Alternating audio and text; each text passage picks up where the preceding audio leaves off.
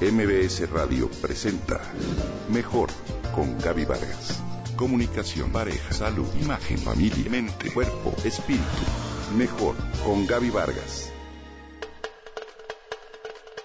Cada 28 de julio se conmemora el Día Mundial de la Hepatitis. Esto tiene por objetivo principal crear conciencia sobre las diferentes hepatitis virales que hay, así como las diversas enfermedades que las originan. ¿Por qué esta fecha en especial? Un día como hoy nació el doctor Baruch Samuel Bloomberg, quien descubrió el virus de la hepatitis B. Te comparto su historia. Baruch fue un médico y bioquímico norteamericano que en 1976 recibió el Premio Nobel de Fisiología y Medicina por descubrir una proteína en la sangre que indica la presencia del virus de la hepatitis B, un virus que puede llegar a provocar cáncer de hígado.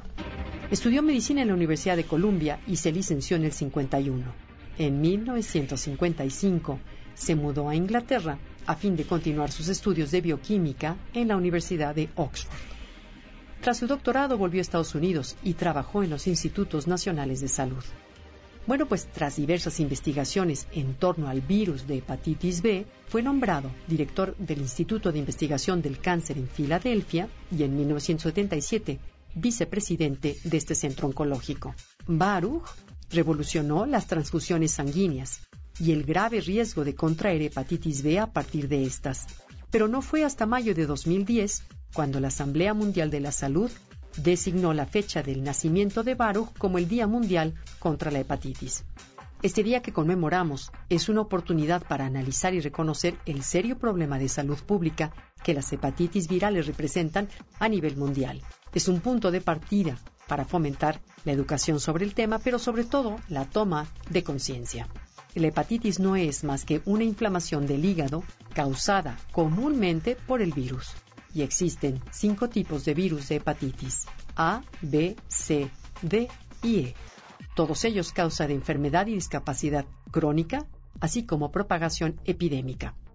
La hepatitis A y E se transmite por lo regular a través de ingerir alimentos o agua contaminada. Las B, C y D a través del contacto con sangre y otros fluidos corporales infectados, así como el contacto sexual no protegido. En el caso de la hepatitis A, se registran más de un millón de las muertes anuales, ya sea por infecciones del virus o complicaciones. Para la hepatitis B se calcula que a nivel mundial existen 2.000 millones de infectados y que 350 millones de personas se infectan de forma crónica cada año. Además, la infección con el virus B o C es una de las causas principales de cirrosis o cáncer de hígado en el mundo. Las medidas para prevenir, de acuerdo con el tipo de virus, varían. Sin embargo, la práctica de normas básicas de higiene, como por ejemplo evitar contacto con sangre contaminada, evitar tomar agua o alimentos contaminados o con baja calidad sanitaria, funcionan bastante bien a fin de prevenir la hepatitis viral. Hoy se llevan a cabo diferentes estrategias y planes de acción para prevenir la hepatitis viral, como aumentar la conciencia y nivel de conocimiento sobre estas, fortalecer la vigilancia al respecto y mejorar herramientas para prevenir y controlarla. Aunque a veces estas infecciones son asintomáticas, cuando se acompañan de síntomas, estos son coloración amarillenta de la piel y ojos, orina oscura, cansancio intenso, náusea, vómito, así como dolor abdominal. Procuremos, en lo posible, seguir las medidas para prevenirla.